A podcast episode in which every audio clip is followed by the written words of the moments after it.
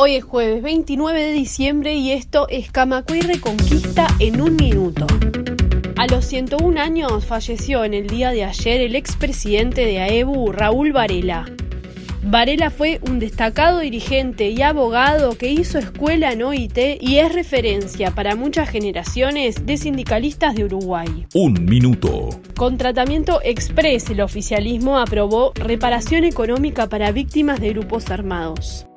La oposición pidió que se estudie seriamente y reclamó que no se establece a cuántas personas abarcaría. Noticias en un minuto. Trabajadores de Médica Uruguaya están en conflicto y reclaman la regularización de 200 funcionarios.